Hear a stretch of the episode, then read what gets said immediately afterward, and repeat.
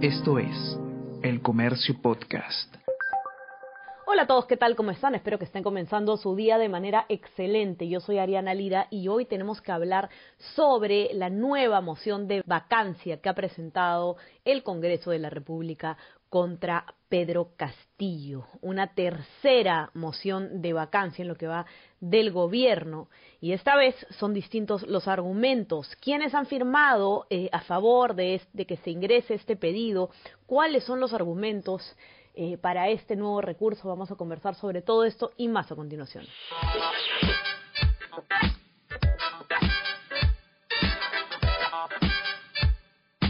Esto es Tenemos que hablar con Ariana Lira.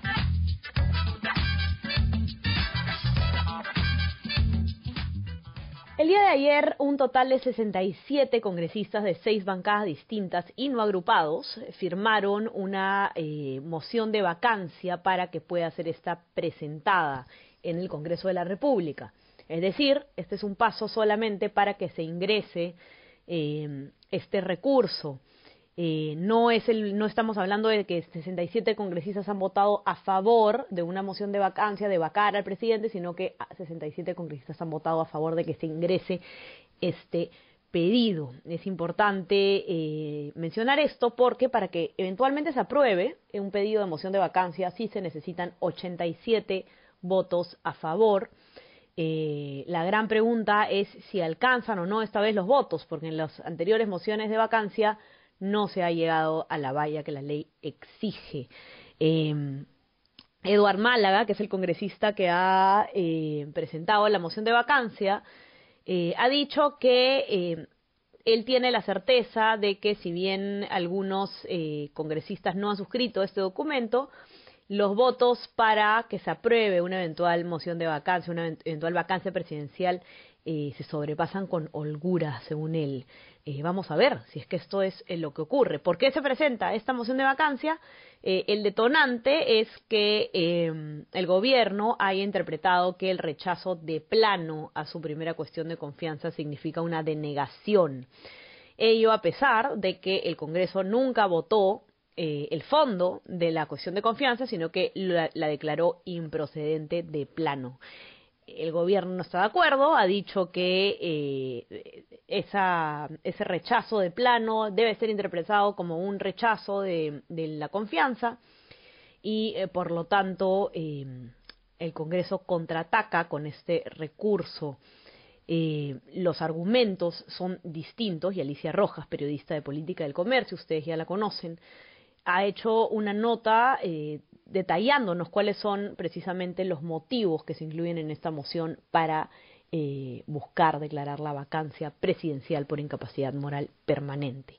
¿Cómo estás, Alicia? Bienvenida. Hola, Ariana. Buenos días a ti y a todo nuestro público también que nos está escuchando. Alicia, cuéntanos un poco, eh, digamos, cuáles son los principales argumentos que eh, se colocan en este, en este documento para solicitar la moción de vacancia. Porque, claro, es cierto que eh, este hecho del eh, gobierno de interpretar la, moción de, de, interpretar, perdón, eh, el rechazo fáctico de la confianza, como al, al estilo de Vizcarra, eh, es, es, es, bastante cuestionable. De hecho, existe mucha controversia al respecto. La mayoría de voces están de acuerdo con que no significa una, un rechazo de la confianza tácito eh, la moción sí presenta distintos argumentos, ¿no? hace referencia a no solamente este punto, sino a varios más. ¿Tú nos, puedes explicar un poco qué es lo que incluye el documento? Sí, el documento que hoy se presentó en el Congreso, que ha sido respaldado con la firma de 67 congresistas de diferentes bancadas, sobre todo bancadas de oposición, eh, consta de 103 páginas. Eh, en, estas, en esta gran cantidad de páginas que se consigna, está la explicación, el desarrollo de por qué este grupo de congresistas está presentando esta tercera moción de vacancia en menos de dos años de gobierno del presidente Castillo. El, documento se divide en cuatro partes, en, en, cuatro grandes partes, que en una nota que hemos publicado hoy en el comercio.p los lectores van a poder también revisar a detalle.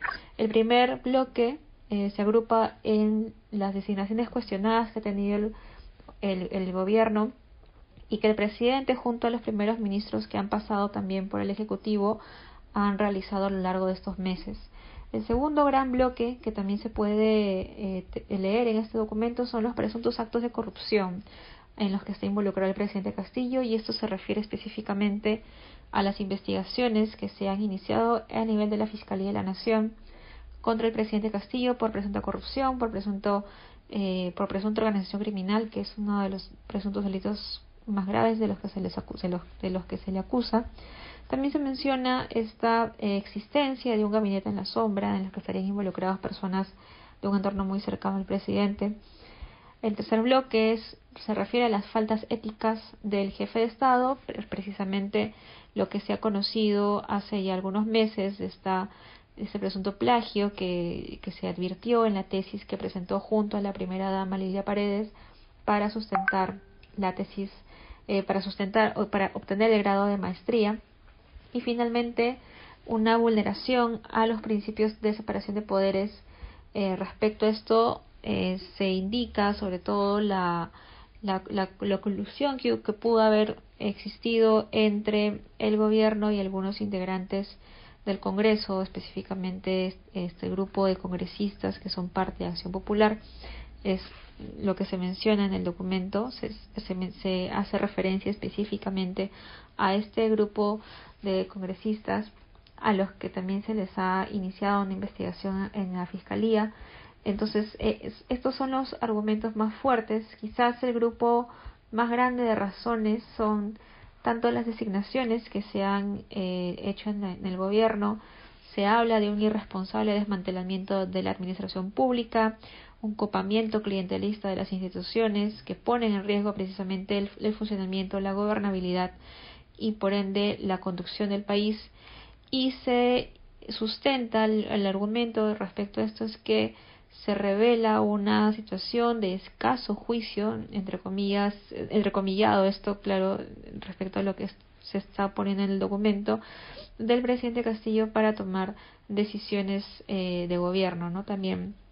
Y, y, bueno, en este desarrollo se, se menciona algunas designaciones que a las que hemos prestado mucha atención, ¿no? Entre ellas la de Juan Silva en el Ministerio de Transportes, recordemos que él permanece prófugo de la justicia desde junio de este año, eh, el de Héctor Béjar, el de Iber Maraví, que es una persona eh, muy cercana al presidente Castillo, que una vez que ingresó al Ministerio de Trabajo se pudo eh, concretizar la formalización de este gremio que fue fundado por el presidente cuando fue cuando cuando inició toda esta labor sindical con los profesores que es la FENATE Perú eh, también se menciona la designación de General Alvarado y no olvidamos claramente las designaciones también del ex exministro Hernán Condori en salud, también de Carlos Gallardo en el Ministerio de Educación y bueno, una serie de más de, designaciones que tienen que ver con precisamente esto que se ha advertido eh, desde el inicio del gobierno, ¿no? Eh, un copamiento, una,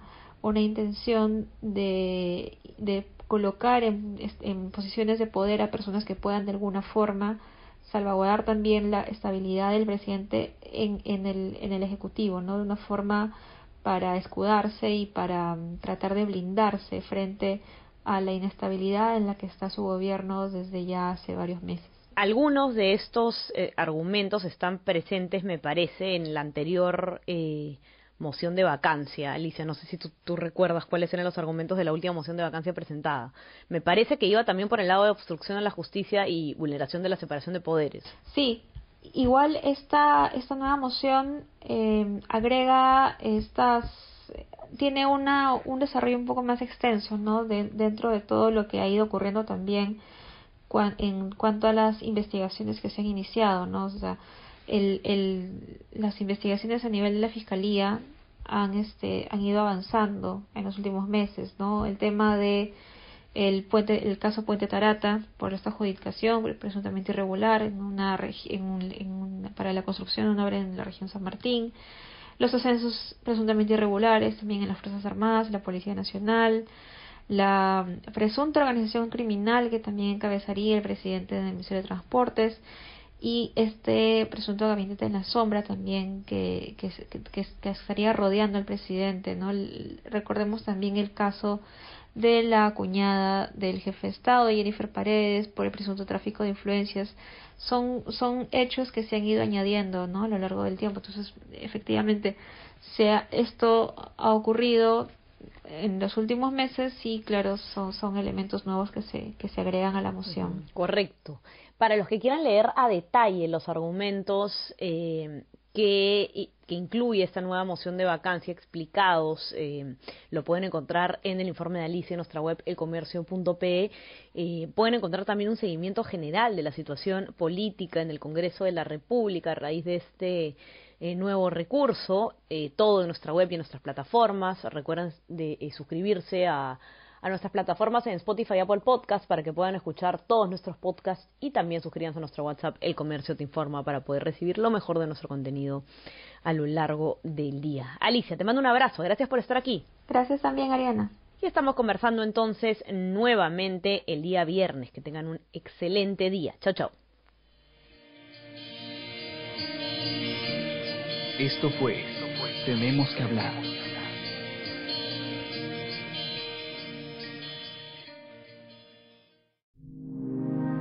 El Comercio Podcast.